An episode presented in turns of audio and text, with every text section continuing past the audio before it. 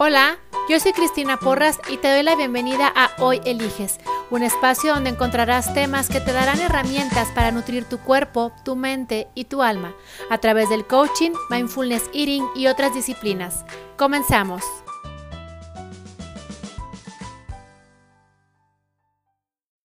Me gustaría que te presentaras eh, sobre todo porque Discovering Therapy es una plataforma para terapeutas y coaches. Me encantaría que te presentaras, que nos hables de tu trabajo, eh, etcétera, un poco. Y, bueno, de ahí partiremos. Vale, muy bien. Mira, ¿ves? Vale, ya lo voy sacando ahí. bueno, eh, pues mi nombre igual, soy Cristina Porras, me llamo Cristina Porras y me dedico a la parte del coaching. yo me inicié Em, en, esa parte hace ocho años, en, esa parte del coaching estaba dedicada a, eh, o mi, mi, formación es coaching de vida, coaching ontológico. Fui entrenadora de sala en toda esa parte del coaching transformacional. Eh, lo que se conoce como, como coaching transformacional. Y eh, por mi historia personal, para mí fue un pase automático o una curiosidad eh, automática el ver cómo se relacionaba el coaching con la parte de la alimentación. ¿Por qué? Pues porque les cuento brevemente, yo fui deportista, no hacía ejercicio. O sea, para mí hay una diferencia entre hacer deporte o practicar ejercicio y ser deportista. O sea, un deportista es alguien que está o en un, en, un equipo o que entrenas a un nivel competitivo. Sí, para mí eso es un deportista, ¿ok? Entonces, yo fui deportista, eh, ya ahorita ya no soy deportista, ahorita nada más hago ejercicio. Y eh, pues yo crecí en toda esa parte de la, mentalidad de dieta, ¿sí? La, mentalidad de restricción. Todo el tiempo el estar satanizando la comida, el decir, esto no puedo, esto no puedo, eh, el, el, estarme cuidando, porque al final de cuentas, pues mi dieta pegaba en, en, mi rendimiento de muchas maneras. Número uno, porque como era natación, pues obviamente el peso influye, porque pues obviamente si eres más pesado, pues en el agua subías tus tiempos y luego, total, eh, eh, crecí en esta parte. Entonces toda mi mentalidad era siempre bajo el deber ser, ¿sí? ¿Cómo debe de ser algo? ¿Cómo, ¿Cómo te dicta los, ahora sí que los cánones, ¿no? De, de cómo debería de ser. Entonces, ¿Qué ocurre? Que a los 15 años, 16 más o menos, eh, pues te, estoy hablando de que yo entrenaba dos veces al día en, cuando era temporada alta. Entonces yo estaba 5 de la mañana en la alberca y estaba en la noche otra vez a las 7. Y obviamente escuela mezclada y todo esto. Entonces, cuando a los 16 años me salió, ¿sí? Celulitis, el mundo se me vino encima. Literal.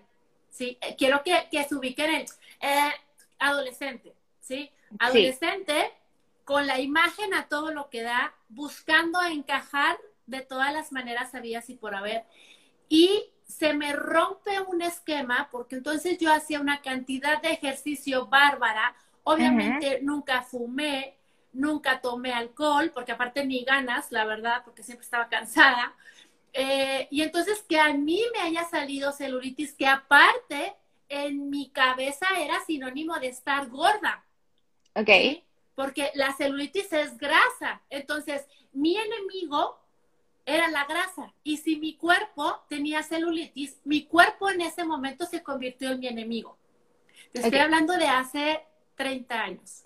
¿sí? Okay. Y me tomó, no 30, porque ya tengo como más o menos 7 años, reconciliarme con mi cuerpo, honrarlo y darme cuenta de que eh, al final de cuentas son los conceptos los que, ah, los que nos atrapan, los que nos hacen sentir ansiosos, los que nos hacen sentir fuera de lugar, inapropiados, ¿sí? Y al final de cuentas son puros cuentos que te ha vendido la sociedad, porque detrás de todo esto y la mayoría de los casos hay un interés económico. ¿sí? Claro, eh, la, cultura de la dieta.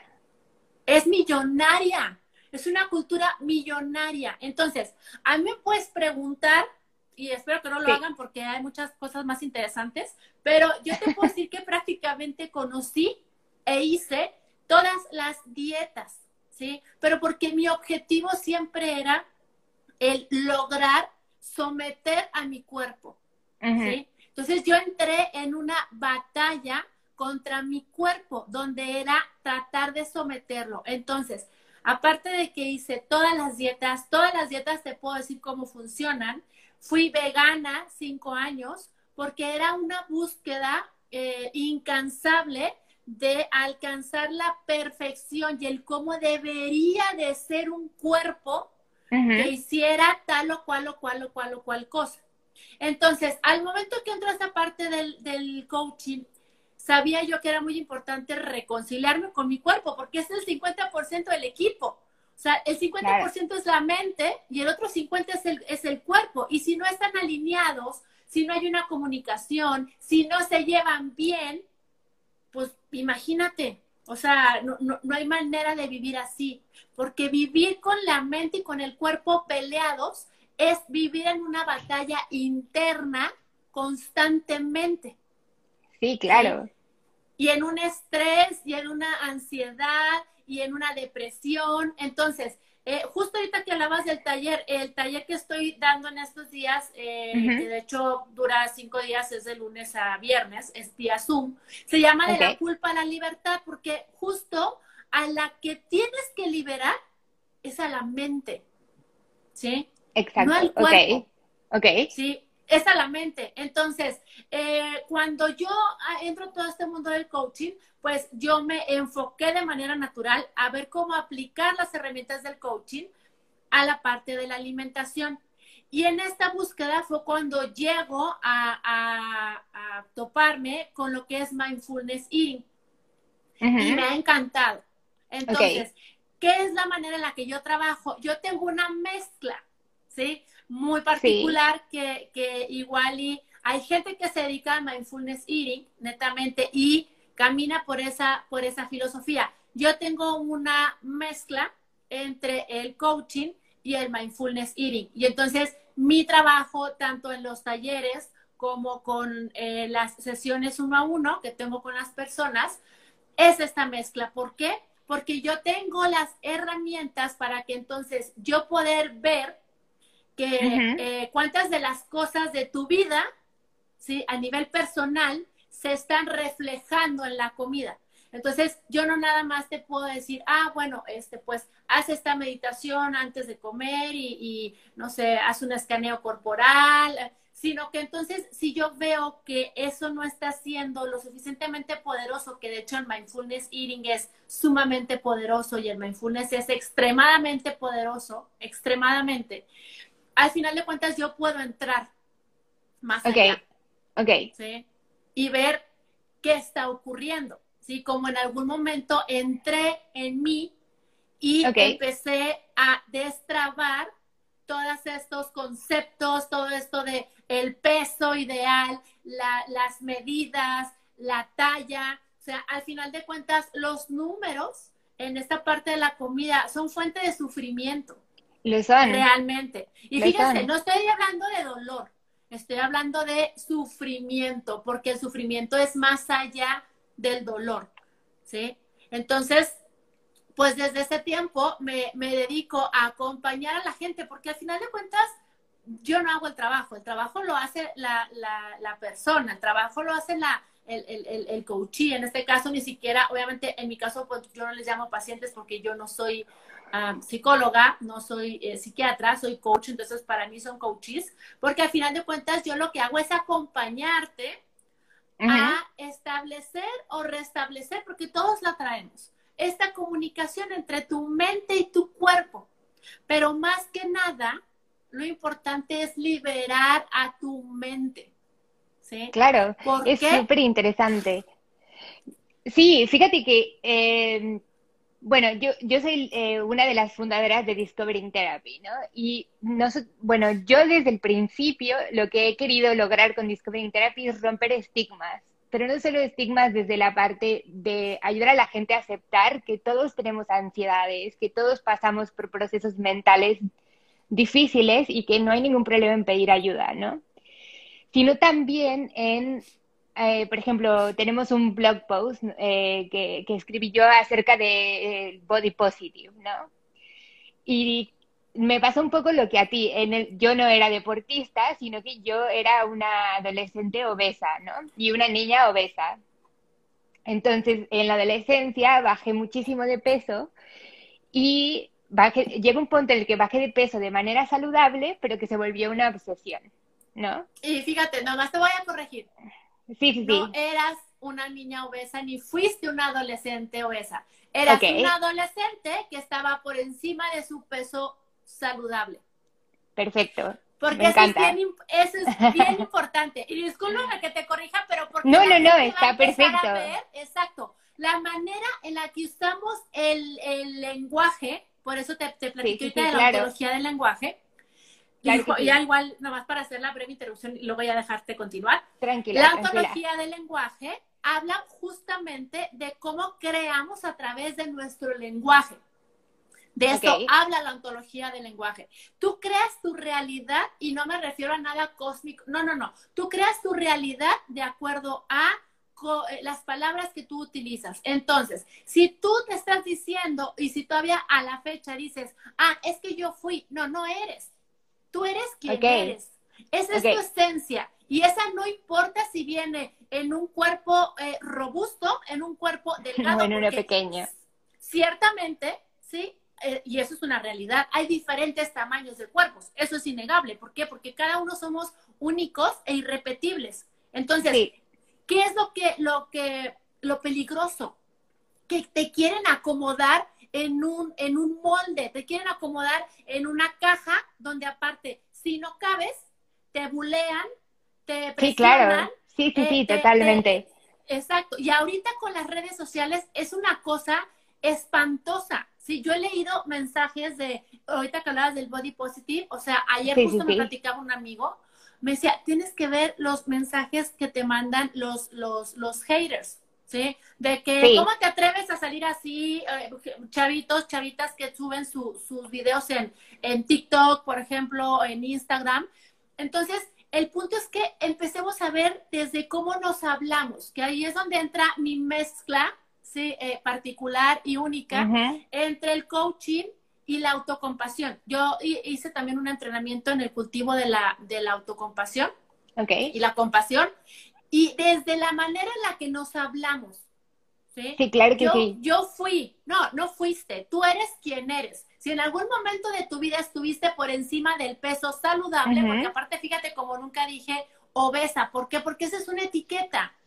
Y las etiquetas son las que te nulifican y son las que te hacen prisionero de los carbohidratos, de las grasas, eh, de las calorías. Eh, con el único con el que sí no convivo es con el azúcar, porque ahí sí no hay manera de que me convenzan de que es algo benéfico, porque sé que no lo es. Sí, porque okay. hay estudios que comprueban que el azúcar no lo es. Y volvemos a lo mismo, no es algo natural. Sí, es algo okay. que ya está súper procesado. Entonces, todo lo ultra procesado a lo que te ayuda justamente nada más es a convertirse en un alimento reconfortante y a evadir tus emociones. ¿Ok? okay Pero entonces, perfecto. no eras una niña obesa. Estabas por encima del peso saludable. No, no, no, me encanta, porque hasta el día de hoy, y he pasado por, un, por muchos procesos de crecimiento personal, hasta el día de hoy tengo que decir abiertamente que mi relación con mi peso, con la comida, no es saludable. Eh, es verdad que hace dos años más o menos empecé a aprender sobre esto, sobre el movimiento body positive, sobre porque porque y esto me ha liberado muchísimo, es a lo que quiero decirte. Por eso me encanta tu trabajo, porque siento que esta liberación tiene que suceder, la liberación del de no sé, soy gordo, tengo que estar a dieta toda mi vida, eh, este castigo constante de me, me, castigo por mi peso, me castigo pesándome todos los días y si la, la báscula se mueve un poquito más arriba ya es como que autoflagelación total. Eh, entonces me parece súper importante, estoy encantada. Sí, no, y, y, y ese, es, ese es justamente mi, mi trabajo, ¿no? Cuando, cuando la gente llega normalmente en la primera sesión, yo soy muy clara en este punto de decirle, bueno, si me estás buscando para bajar de peso, yo no soy tu opción. ¿sí? Yo soy muy clara con la gente y les digo, yo no soy tu opción. ¿Por qué? Porque justo vamos a trabajar en que escuches a tu cuerpo, ¿sí? Entonces, yo no puedo trabajar y decirte, vas a estar pendiente, por ejemplo, de tu, de tu nivel de hambre, ¿sí? Si al final de cuentas no importa porque el bariatra o el nutriólogo ya te dijo que requieres comer cinco veces al día. Sí. ¿Sí? No puedo trabajar con ello. ¿Por qué? Porque estamos trabajando con eh, escenarios diferentes. Yo te, yo te voy a acompañar a que tú te liberes y el bariatra o el nutriólogo te va a decir que te apegues estrictamente con disciplina y fuerza de voluntad a lo que él te dijo. Claro. Cuando yo te voy a decir, olvídate de lo que tiene que ser. Lo que tiene que ser es lo que te tiene donde estás. ¿Sí? Entiendo, y esto es un punto que es muy interesante porque es una línea muy delgada. Porque entonces, hay muchos, eh, y lo he visto en muchas eh, redes, en algunas cuentas que sigo, sobre todo en Instagram. En mi cuenta nunca ha pasado, no sé por qué, no sé si me tienen miedo o qué, pero he visto en algunas otras donde la gente siempre se escuda en la salud. ah, ya es que es cuestión de salud, es que esto, es que lo otro. Bueno, yo te quiero decir algo, ¿sí? Sí. Un cuerpo grande, fíjense, un cuerpo grande no es sinónimo de tener una mala una enfermedad. Okay. O una enfermedad. Como un cuerpo delgado, lindo, saludable, entre comillas, tampoco es sinónimo de salud. Y te voy a explicar por qué. Porque yo he tenido en mis talleres, ¿sí? Muchachas eh, muchachas, digo, chavalas, ¿sí? Eh, tanto adolescentes como, digamos, en sus 20, ¿ok? Y tú las ves y te aseguro que si las metemos a medir triglicéridos, índice de masa corporal, tiqui, tiqui, tiqui, que te va practicando el índice de masa corporal, te van a salir saludables y van a tener unos números espectaculares, pero yo he tenido dos sentadas en mis talleres que tú las ves y dices, están súper saludables, sí, pero fueron y en el taller estuvieron trabajando eh, anorexia nerviosa, ¿sí? Bulimia, las dos cosas, ¿eh? Una, una estaba pasando por las dos cosas. Se laxaba todos los días, Sí, sí, sí. Entonces yo te digo, a ti qué dices tú que ver un cuerpo obeso es sinónimo de enfermedad. Yo te puedo parar enfrente por lo menos a tres personas que según tus criterios van a estar enfermas y que le ponen tres vueltas a las otras que están saludables físicamente, pero emocionalmente y mentalmente están completamente enfermas. ¿Por qué? porque entonces llegan a generar todos estos trastornos alimenticios. Hay nueve trastornos alimenticios, de hecho, ¿sí? que ya están registrados, o sea, que ya, digamos, entran dentro de esta parte de trastornos. Entonces, volvemos a lo mismo. Es la parte de la, de la etiqueta, ¿sí? De cómo debe de ser. Y te voy a decir, yo estuve ahí. O sea, hay alguien que venga y me diga, es que tú no sabes. No, sí sé, sí sé, yo estuve ahí. ¿sí? Desde los tres años que yo aprendí a nadar, mi primer competencia fue a los cinco años, hasta los 16 años, yo estuve ahí. Y después de los 16, seguí, ¿sí? Más violenta contra mi cuerpo que nunca. Yo estoy convencida, yo no eh, tuve bulimia, Nada más porque si hay algo en este mundo que aborrezco con todas las fuerzas de mi corazón, es, devolver el estómago. Sí, sí, sí, Y estando enferma, o sea, me decía mi mamá, ya, Cristina, métete ya en los haces de que estás así, ya sabes que sientes que te cayó mal algo, que realmente te sientes mal y que dices, Dios, ¿por qué no devuelvo el estómago? Porque no vomito para sentirme bien. O sea, en el caso de cuando realmente algo te cayó mal. Y que muchas veces tú te provocas el vómito para ya sentirte bien, porque aparte te sientes como si hubiera salido, como si te hubieran hecho un exorcismo. Sí, sí, sí. Pues mi mamá me decía, ya, Cristina, por favor, vomita. yo, o sea, prefería durar tres o cuatro horas, ¿sí? Y todavía sentía y todavía me hacía tonta. Y hasta respiraba y todo con tal de no vomitar. Pues mira, yo creo que eso fue lo que me salvó. De verdad. de no estar con esta parte de este, la, la bulimia. Entonces, eh, ese es el, el, punto, que cuando tienes un número, ¿sí? Y cuando no ves más allá, solo el número importa. Y no importa cómo llegues a ese número. Entonces, sí, no eh, importa. Exacto. Entonces, lamentablemente, los doctores, no todos, aclaro, no todos, porque no quiero una ola de haters en una hora en mi cuenta diciéndome cosas, ¿sí? No todos, pero la gran mayoría eh, de los doctores, porque así fueron educados, solo se fijan en el número y ellos mismos son la fuente de tensión, son la fuente de ansiedad y son la fuente de sufrimiento de sus pacientes. ¿Por qué? Porque tus pacientes te autorizan. ¿sí? Mm. Ellos te están viendo como una autoridad. Entonces, eh, ahorita dentro de lo que hablas tú del body positive, eh, estoy eh, leyendo un libro que está súper interesante. de, le voy a hacer publicidad porque me encanta. Se llama Glenn, Glenn, McIntosh, se llama. Él es australiano, es psicólogo y él fue, estuvo, él estuvo trabajando con The Big Losers en Australia, este programa que luego salía de bajar de peso. Sí, sí, sí. Y entonces el, el approach, el, el, el, acercamiento que maneja él también es de de esta parte de, de, mindfulness, de alimentación incluyente, de no tener pásculas en tu casa. Y este, y justo lo que, lo que habla él es de, de esta parte de liberarte de los números. Entre ellos el, el índice de masa corporal. Fíjate, el índice de masa corporal es muy interesante porque es un medidor de salud, pero el que lo creó no era doctor ahí justo en el libro de Glenn McIntosh habla de, se llama Tinsanity, Tinsanity, el libro, está en inglés. Este, habla justamente del índice de masa corporal. Y el índice de masa corporal lo creó un matemático. Ok. Y solamente lo creó para ver ciertos tipos de correlación entre altura, peso, eh, pero él mismo dijo, esto nunca se debería de utilizar para determinar el grado de salud de una persona, porque es solamente para efectos poblacionales. Ok. Si tú revisas en la época de los noventas, si no me equivoco, pueden ser ochentas, noventas, el índice de masa corporal se modificó, ¿sí? La Organización Mundial de la Salud la modificó, pero la modificó por recomendación de otro organismo que en este momento no me acuerdo cuál es el nombre, por eso no lo voy a decir para no decir mentiras, porque no me gusta decir mentiras.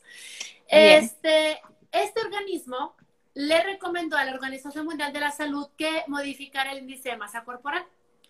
Pero en ese entonces, no sé hoy, pero en ese entonces eh, la tercera parte del financiamiento de, la, de esta organización, que creo que es la OFT, creo, no estoy 100% segura.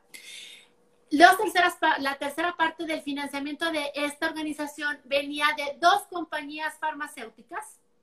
Okay. Que en ese entonces, esas dos compañías tenían los primeros medicamentos que salieron al mercado para bajar de peso. Ok.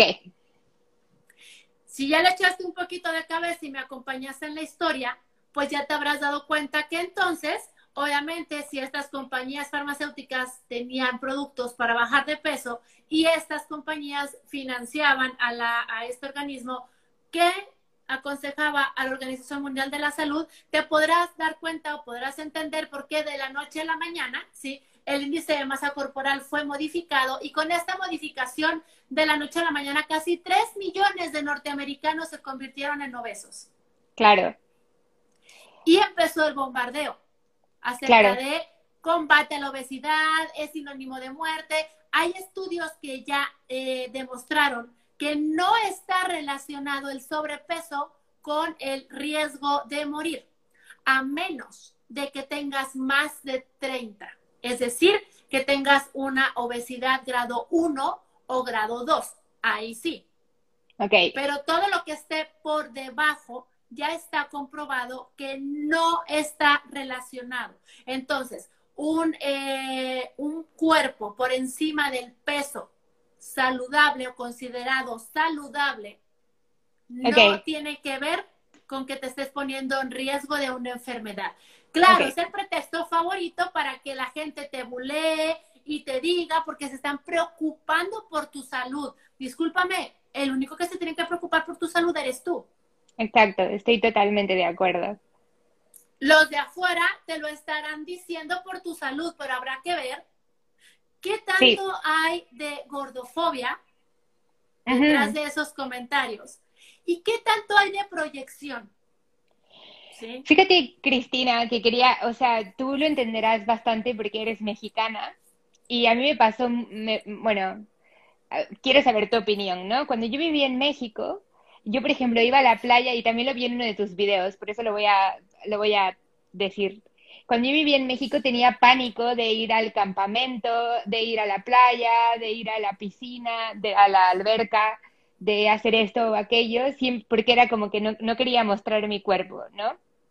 Eh, no quería quitarme como la camiseta o el short. O, y entonces, al mudarme aquí a España, y sobre todo por el cómo son los europeos con su cuerpo, mucho más abiertos, mucho más, eh, normalizan mucho más el, el hecho de un cuerpo desnudo sin importar que este sea perfecto, no, aquí la gente es bastante libre en ese sentido. Y yendo hacia atrás, siempre pienso esto, ¿no? Que en América Latina está es mucho más grande este estigma con el cuerpo y con el, la delgadez, bueno, América Latina y América del Norte, claro, porque en Estados Unidos también es súper fuerte esto de que tienes que ser como delgado, eh, marcado, no sé qué. Em, y bueno, lo quería mencionar porque para mí ha sido una revolución venir aquí a Europa y decir, me puedo poner un bikini y puedo ir topless y no pasa nada, ¿no? Y, y también siento que es parte de la salud mental, aceptar el cuerpo en ese sentido y decir mi cuerpo es mi, es como dicen, ¿no? El cuerpo, el cuerpo de bikini es mi cuerpo, ¿no? Ponte un bikini y, ya, ese es el cuerpo de bikini. Exacto. Sí, y fíjate, porque lo absurdo y lo paradójico, y, y, pasa en todo, no nada más en la alimentación, pero paradójicamente en donde se hay más, este, digamos, más penalización, más bullying, más castigo por estas cosas. Si tú te pones a ver realmente los números, y ya nos vamos a poner a ver números, ¿va? y nos vamos a meter en ese argumento. Es donde más obesidad hay. Exactamente. Entonces, fíjate cómo el, al final de cuentas la paradoja está en que vivimos o viven frente a tanta presión y frente a tanta ansiedad que entonces somos los mismos causantes o somos los causantes de nuestro propio sufrimiento. Porque entonces en lo que más nos fijamos, en lo que más estamos apuntándole, y fíjate, esto es muy, muy común, o sea, muy, muy uh, sutil. Pero, por ejemplo, fíjate cómo describe la gente a, otra persona. Sí, el gordito. O, ah, sí, el, en vez de decir el robusto, el esto, el otro. Entonces, lo paradójico es que en los países que tú has nombrado, como es Latinoamérica y Norteamérica, sí, donde más se, se persigue, se condena a, a, la gente por su tamaño, eh, son los países donde hay más obesidad, como bien lo dijiste ahorita. Entonces creo que eso es algo muy claro que nos está gritando y nos está diciendo, para, ¿sí? ¿Por qué? Porque somos los mismos causantes de nuestra propia ansiedad y nuestro propio sufrimiento, porque entonces, como todo te está empujando, ¿sí? Claro. Y pareciera, yo ahorita voy a hablar de un tema que también me interesa este, tocar porque es bien interesante, que es la fuerza de voluntad. Pero entonces, como existe esta parte de no puedo, eh, no me puedo poner a dieta, tengo que vivir a... Eh, perdón, me entró una llamada. Eh, tengo esta parte de tengo que, me tengo que ver, tengo que entrar, tengo que, tengo que, tengo, tengo, tengo que, tengo que. Entonces, obviamente, esto crea en el cuerpo un estado de alerta y un estado de estrés constante. Y venimos programados para que si hay una situación que te está molestando, automáticamente e instintivamente el reforzamiento negativo te va a llevar a buscar cómo salir de ahí. Sí. Y la manera más rápida es la comida. Entonces, tanto presión por parte de los medios, por parte de la industria de las dietas, por parte de los doctores, sí, que no me voy a cansar de decirlo, no todos, sí, es cierto. pero muchos Pero... lo lamento, pero es una realidad y no lo puedo dejar de decir, ¿sí? Los doctores son la fuente número uno de estrés. ¿Cuántos pacientes hay que no quieren ir con el doctor porque los van a regañar? Y yo lo he escuchado. sí, no, yo, yo era una de esas personas. Cuando yo era pequeñita, rogaba por no ir al médico porque yo decía, es que me va a pesar y, y me va a pesar y, y sé que esto me va a arruinar el día y me va a arruinar por meses mi autoestima. Y te va a arruinar la vida.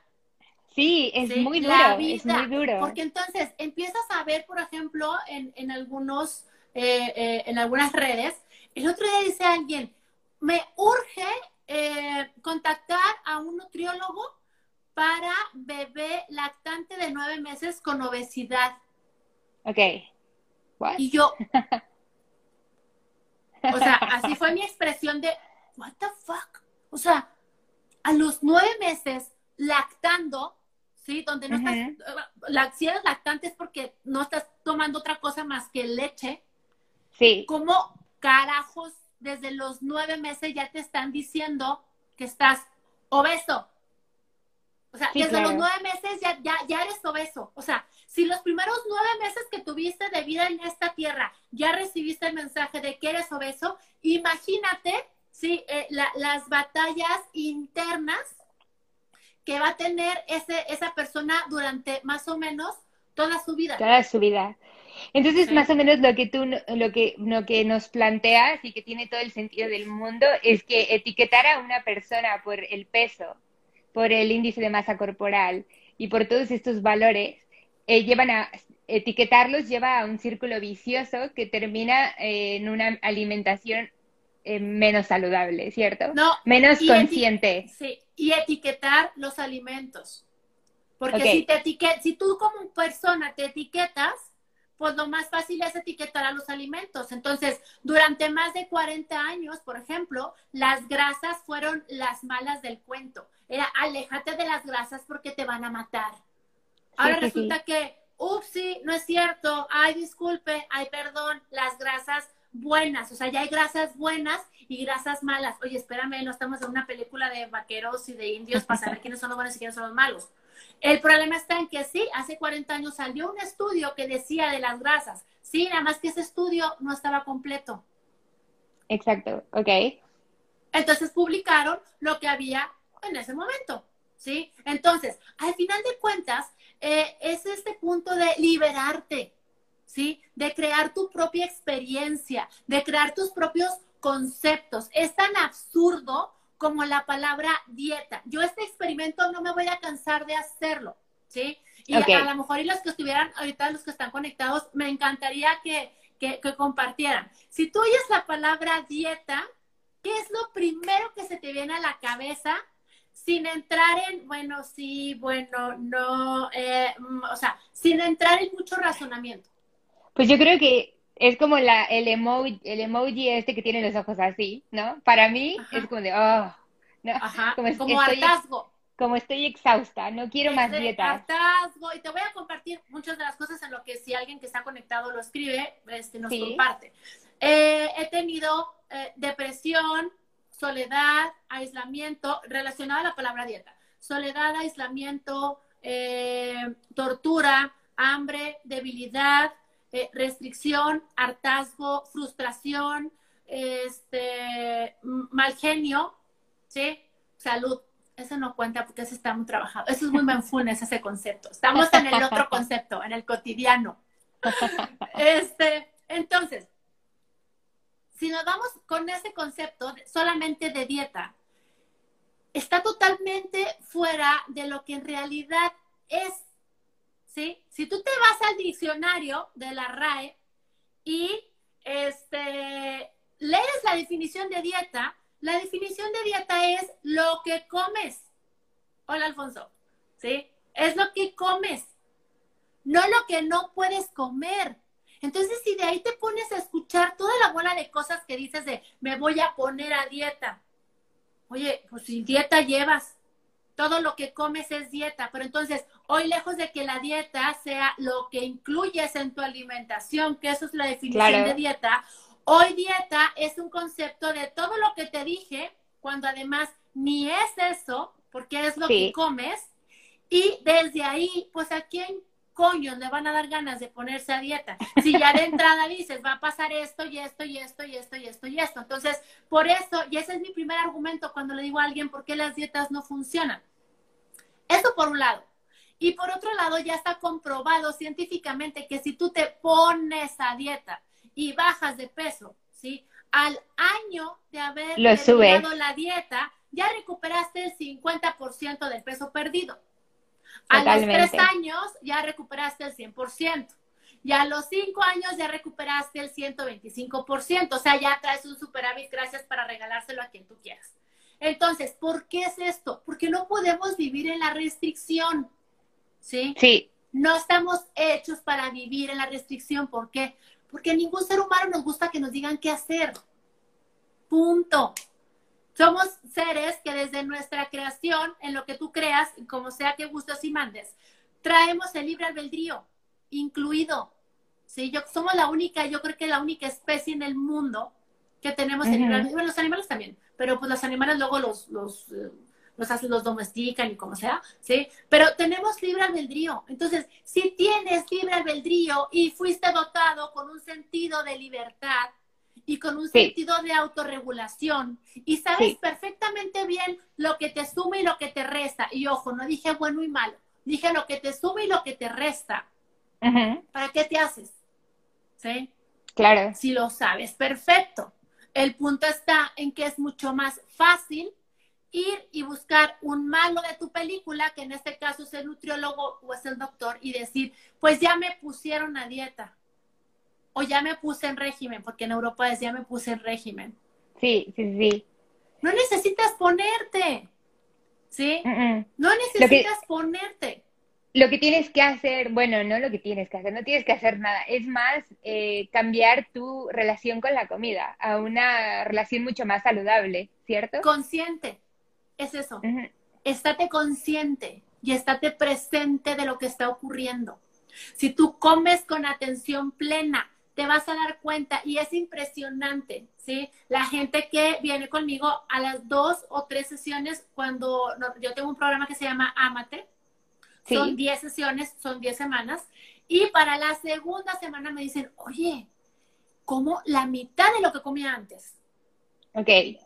¿Por qué? Porque si estás comiendo frente al, al, con el móvil, estás con el ordenador, estás viendo la televisión, no, no estás ahí.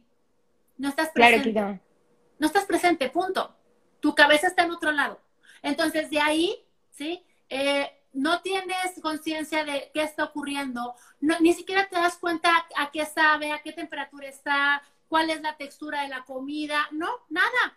Te sientas a comer y tu señal de parar es cuando le haces así y ya no hay nada en el plato. Ok, claro. Entonces, claro, pues desde ahí, pues sabrá Dios qué está entrando, si lo que está entrando es algo que te sume, por qué está entrando. ¿eh? Entonces, pues sí, ahora va a ser que alguien te ponga a dieta en vez de aprender a ejercer tu autorregulación, que no es lo mismo que el autocontrol. El autocontrol es no debo, no debo, esto no lo puedo comer. Tú puedes comer lo que te dé la gana.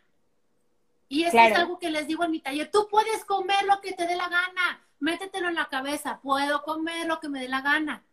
Ahora, el punto está en que elijo comer. Es muy diferente a decir, no puedo comer de esto. Es que no puedo, es que no puedo, es que no puedo. Que, satanizar ciertos alimentos. Imagínate lo que es que 20 veces al día te estés diciendo, no puedo, no puedo, no puedo, no puedo, no puedo. Sí, terminas en un estrés increíble. Al final el, el estrés también sube de peso. Exhausto, frustrado y con cero poder propio. Exacto. Cero poder propio. Y entonces ahí es donde entra el tema de la fuerza de voluntad, que lo voy a tratar súper breve. ¿Sí? Okay. Todos, todos, todos, todos, todos los seres humanos tenemos fuerza de voluntad. Si tú me estás diciendo, tú estás pensando, tú me estás viendo y dices, no, es que yo no tengo fuerza de voluntad, sí tienes. El punto está en que la fuerza de voluntad es finita. Es algo que se acaba, que se va desgastando durante el día. ¿sí? Claro. Por eso tal vez es súper fácil levantarte la mañana y desayunar ligero, lo que sea que sea tu concepto, ¿sí? Entonces, si en algún momento, o en dos, o en tres, o en cuatro decidiste ponerte a dieta, tú no tenías problemas con el desayuno, porque te levantas y tu batería está llena, como la batería de tu móvil. Pero entonces, cada decisión que tú vas tomando en el día, la manera en la que te tratas, eh, los pensamientos que ocurren durante el día, eh, tus emociones, todo esto va desgastando tu fuerza de voluntad. Y entonces, para la noche que llegas a cenar, si todo el día te estuviste diciendo no puedo, no puedo, no puedo, no puedo, no puedo, pues imagínate para la noche que llegas, ya no te comes tres pasteles, ¿no? Exactamente. llegan los atracones. Es donde tienen los atracones y es donde hay más posibilidad de que de avientes todo o de que te sabotees o de que hasta ahí llegó tu, tu, tu, propósito, tu dieta, tu cambio de hábito, porque también ve cómo te tratas durante todo el día, porque si durante todo el día te estás flagelando, te estás diciendo no puedo, no puedo, llegan y te ofrecen y ay, no puedo comerlo. Claro que puedes, pero no es lo mismo que digas no quiero, ¿sí? Exacto. No lo elijo, no gracias a que de tu boca salga el no puedo. Porque eso, ¡pum! O sea, pega, número uno, ¿sí? En el, a mí nadie me dice lo que tengo que hacer, ¿sí? Y número dos, todo el tiempo te estás diciendo, no puedo, no puedo, no puedo, no puedo. Y aunque tú me puedas decir la explicación de, es que me refiero a que es algo que no me estoy permitiendo y no sé qué, lo que sale de tu boca es, no puedo. No puedo. Así es que cada vez que te dices no puedo, tu poder personal se va desgastando. ¿Sí? Lo entiende perfecto, sí, sí, sí. Y cuando llegas en la noche, pues ya, no puedes, no puedes resistirte, vámonos. Y entonces viene el atracón, viene la culpa, viene el no tengo fuerza de voluntad, no sirvo para esto, ni y viene el, el, autosabotaje, ¿no? Así es. Y lo peor, así te vas a dormir. Ok. Y al día siguiente, sí, como te fuiste a dormir sintiéndote totalmente incompetente, derrotado, derrotado, etcétera, pues te levantas arrastrándote. Y entonces vas juntando, vas juntando, vas juntando, vas juntando. Y eh, lo, lo, impresionante aquí es que un pensamiento, una emoción que se sostiene durante mucho tiempo, ¿sí? Se va a convertir en un estado de ánimo. Ok. Y entonces es cuando la gente se vuelve depresiva, cuando la gente se vuelve ansiosa, cuando la gente, porque después de años de sostener una, una, emoción, ¿sí? Sin, sin transitarla, se convierte en un rasgo de personalidad. Sí, son hábitos emocionales malos. Bueno, no malos, no positivos, que no construyen. negativos, exacto. Negativos. Mira, esto responde un poco a lo que dijo Pam Rivera 24, que dice que con regularidad me siento abrumada, confundida, incluso desconfiada e insegura al iniciar una dieta, ya que no sé si me va a funcionar y por ello interrumpo la, dieta. Es un poco esto. de las dietas. no más dietas. de, exacto, sí. Es, es darle el, el, el, esta parte de, de alimentación incluyente. El problema no es lo que se come, ¿sí? Ese no es el problema, ni siquiera la cantidad con la que se come. El punto está en cómo te lo comes. Y cuando digo cómo, no me refiero a si es con cuchara, tenedor o con la mano, sino este estado emocional. Si tú estás comiendo con miedo, ¿sí? Estás comiendo miedo.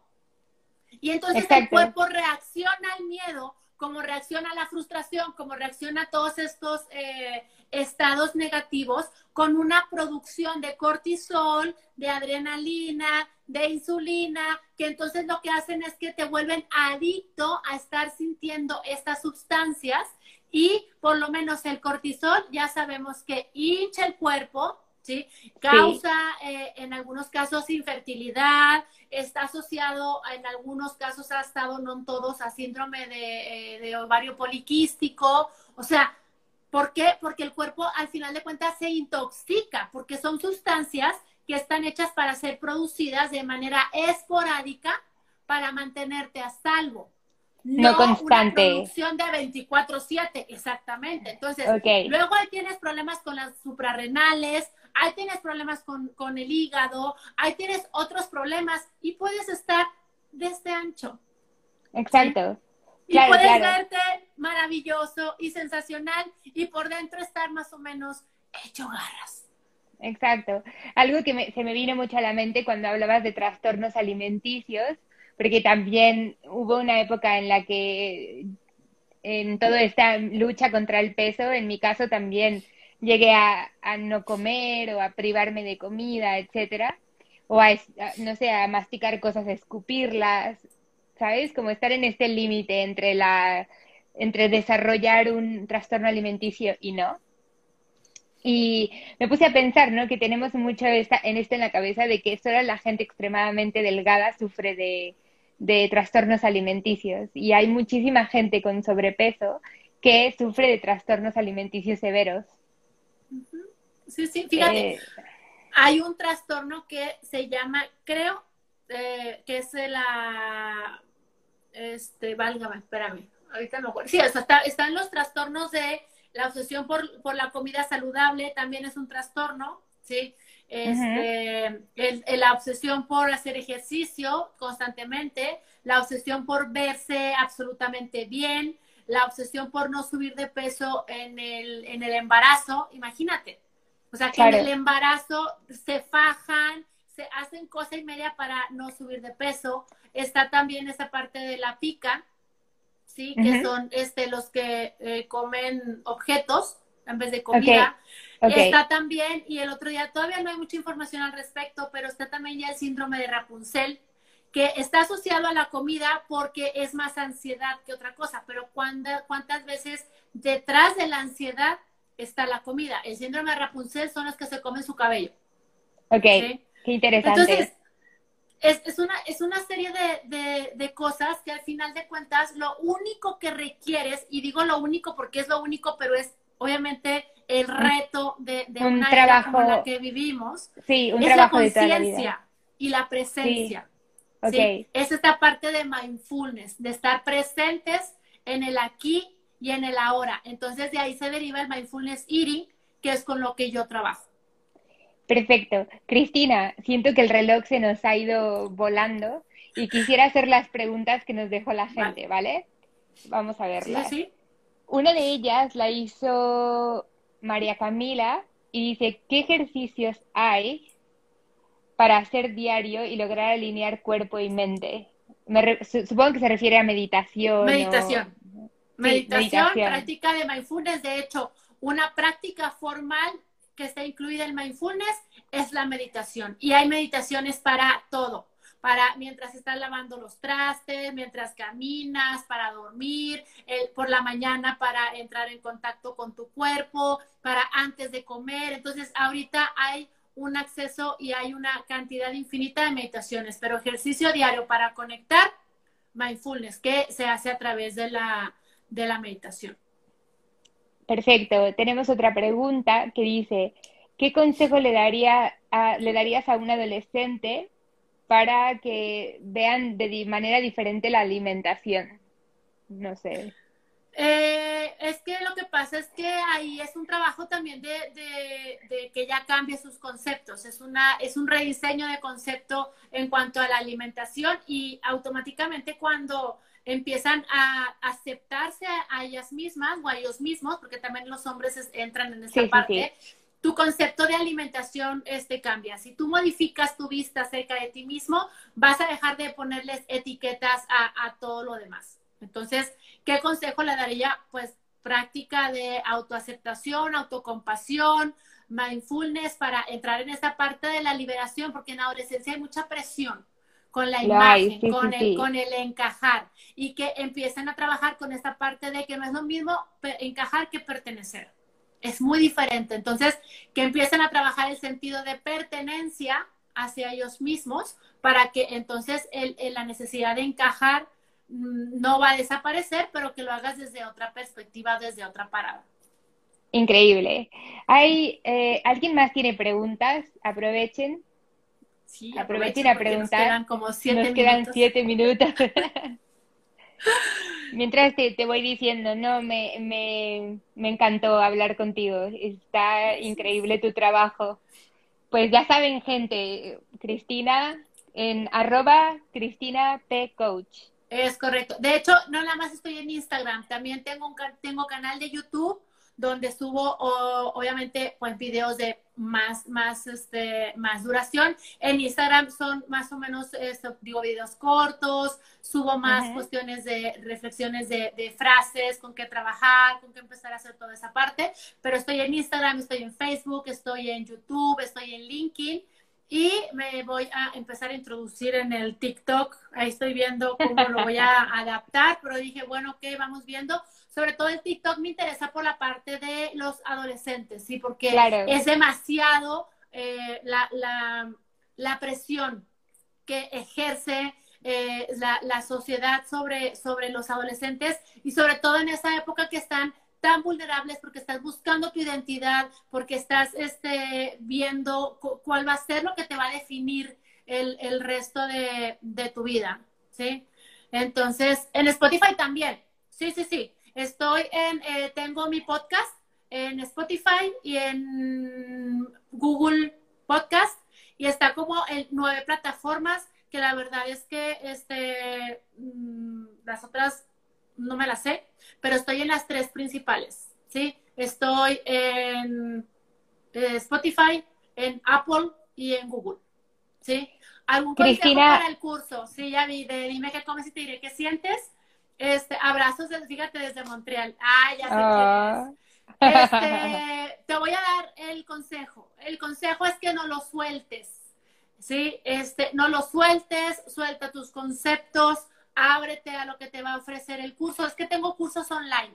Tengo dos talleres ah, en Hotmart, ¿sí? En, modalidad online, que tú entras, los compras, los descargas y vas avanzando a tu propio ritmo. Entonces tengo dos en Hotmart, que es el que me están preguntando, y también tengo el de Amate uno a uno, ¿sí? Que es en, tiempo real, o sea, se va agendando la sesión, dura 10, 10, 10 semanas, ese lo tengo... Uh, anunciado justamente en, Discovery, sí, el de Discovery Therapy, el de 10 semanas, y se va trabajando con toda esa parte de mindfulness eating. Entonces, se va haciendo en tiempo real, se, se agenda ¿sí? la sesión y vamos haciendo los ejercicios y trabajamos con meditaciones entre una sesión y otra. Entonces, eh, para los cursos online, la desventaja o a lo que te enfrentas en un curso online es que la tasa de terminación es muy baja. ¿Por qué? Porque hay mil cosas que te distraigan. Como te puedes sentar cuando tú quieras, pues resulta que luego no quieres nunca. Entonces, enfocarte en terminarlo, ¿sí? Y este son cinco, en el caso de Dime qué comes, que es el que me están preguntando, son cinco módulos, uno por semana. Entonces, dedícate entre una semana y otra, ¿sí? a eh, trabajar y a profundizar, ¿sí? Esto es de observación, es mucho trabajo de observación. Cuando la gente me dice, bueno, es que, ¿qué hago? Y yo, pues obsérvate, escúchate, porque ahí vas a tener todas las respuestas. Al final de cuentas, yo te puedo dar mil herramientas, pero si tú no te observas y empiezas a conocerte y empiezas a amarte, ¿sí? Este, si quieres uno a uno, mándame un mensajito y lo charlamos, no hay ningún problema y les paso informes este, aquí me están poniendo que quieren el de uno a uno, bueno, pues escríbanme y yo con, aquí lo, organizamos. Entonces, este, ese es el punto, ¿sí? Antes de que se nos corte, antes de que se nos corte, le recordamos otra vez a Cristina, arroba Cristina P. Coach, para que la contacten por mensaje directo y cualquier duda que tengan, eh, pueden escribir a Discovery Therapy o a Cristi, arroba Cristina P. Coach y nosotros nos comunicamos. Claro, claro, sí. Y pues darles las gracias a todos los que estuvieron conectados por este, su tiempo, porque es algo que yo valoro mucho en, en, las personas, porque podrás dar lo que tú quieras, dinero y todo, pero lo que nunca vas a poder recuperar es, el, tiempo. Así es que, ¿cuándo es el tiempo de ponerte un bikini? Hoy. ¿Cuándo es el tiempo de ponerte un vestido corto? Hoy. ¿Cuándo es el tiempo de vestirte más o menos como te dé la gana? Hoy. ¿Cuándo es el tiempo de liberar tu mente? Hoy. Mi eslogan, siempre le digo a la gente es, hoy eliges. ¿Sí? No esperes a que tengas 60 años y digas, coño, ¿por qué no usé el bikini cuando tenía 40? ¿Por qué no hice esto cuando? No, no, no, no. Vivir en arrepentimiento no es vivir, es sobrevivir. Muchísimas, muchísimas gracias a todos. Muchísimas gracias, Cristina. Gracias, Julia. Hasta luego. Gracias. Chao. Hasta luego. Si quieres más información acerca de mi sistema BMS, mis talleres o conferencias, mándame un WhatsApp al 614-184-6218 o visita mi página www.cristinaporras.com.mx y recuerda, hoy eliges.